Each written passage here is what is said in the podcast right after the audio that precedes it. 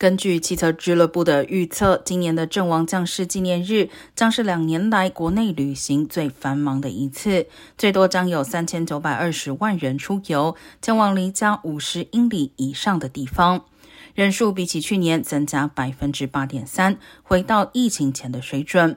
Triple A 并且指出，随着阵亡将士纪念日为夏日旅行拉开序幕，今年全美夏天旅行的需求大增，空中旅行将比去年增加百分之二十五，是自二零一零年以来第二大增幅。而阵亡将士纪念日就有至少三百万人会搭机旅行，比二零一九年搭机旅行的比例还要高。